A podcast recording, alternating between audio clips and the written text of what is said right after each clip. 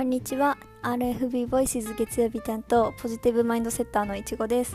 えーと、私のコーナーではがんを乗り越え25歳でバイマーのパーソナルショッパーとして独立した私が平和な心でストレスをためずにビジネスで結果を出すポジティブマインドを発信していこうと思います。はい。と今日は継続っていうテーマでお話ししていこうと思うんですけどちょっと今日は私の挫折した経験とどうやってそれを乗り越えたのかっていう話もしていこうかなと思います。やっぱりバイマでも何でもそうなんですけど継続って一番重要でで一番難しいことなんじゃないかなって思うんですよね。難しいんですけどでもビジネスで結果を出すためには避けられないものっていうイメージがありますよね。で私自身実際バイマを始めてから今までだいぶ何回も挫折しかけてててかもう挫折してやめちゃったってこともあるんですけど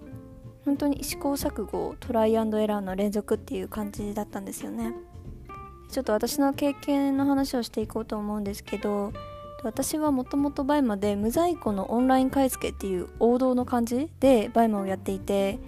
でも最初からコンサルを受けていたのでぼちぼち最初の方は稼げててだいたい20万前後ぐらいを行き来してたんですけどでその時バイトもちょっとしたりしてたのであの普通に20代独身で1人で生活できる最低限のレベルかなという感じの月収だったんですよね最初は。である時にすごい転機が訪れまして急に売り上げが200万くらいいった月があったんですよね。でおおついに私も初心者卒業やって喜んでたんですけどまあ一瞬でモデリングされまくったんですよ。でその時無在庫のオンライン買い付けで VIP とかも大してない状況だったのでかなりモデリングの対象になりやすいアカウントだったんですよね。でも本当にそれがひどくてもう同じ無在庫オンライン買い付け初心者みたいな人には完全にマークされていてなんか私のアカウントみたいなやつがその辺にゴロゴロあるような感じになってしまったんですよ。でもちろんそういうのって私だけじゃなくていろんな人が日々モデリングされてるじゃないですか。だからもうモデリングの試合みたいな本当にそういう感じでもう地獄絵図なんですよね。まあその時はモデリングって言ったらその人の出費を全部そのままパクってしまえみたいなのが結構多くて。で実際そういうことを教えているコンサルの人もやっぱりいたみたいなんですよね。だからもうそれが一時期流行ってたのかなって思うんですけどそれであの私結局急に注文が来なくなる日々になってしまって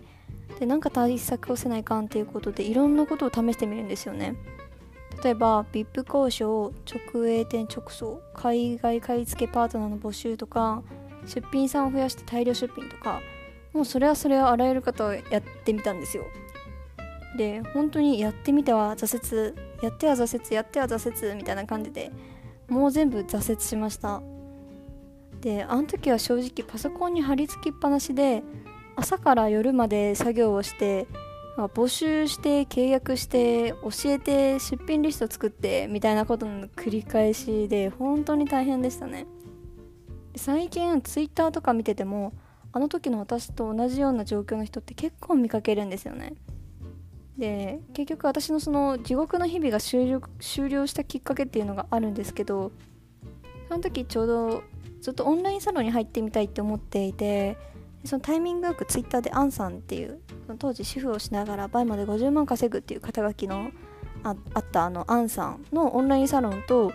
今この発信のラジオを一緒にやってるタニアンさんのサロンの2箇所2箇所のオンラインサロンに入ってでそこで本当いろいろ学ぶことができてでそれで挫折しながらでしたけどそこでやめずに継続をすることができて今に至るっていう感じなんですが結構その殻を破ったというか自分の限界を突破したきっかけっていうのはやっぱり周りの人たちのおかげだったんですよね。もし一人だったら多分今も状況は変わってなかったのかなって思いますね。うん。まあ私だけじゃなくて誰にでもしんどい時期っていうのはあるはずでバイマーだけじゃなくていろんなことに挑戦されてる方って結構いますよね。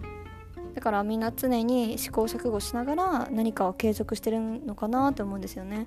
だからまあ信じて継続すれば結果は出るっていうのと周りの人を上手に頼るっていうことですよね。そういうのが継続するのに必要なんじゃないかなと思います。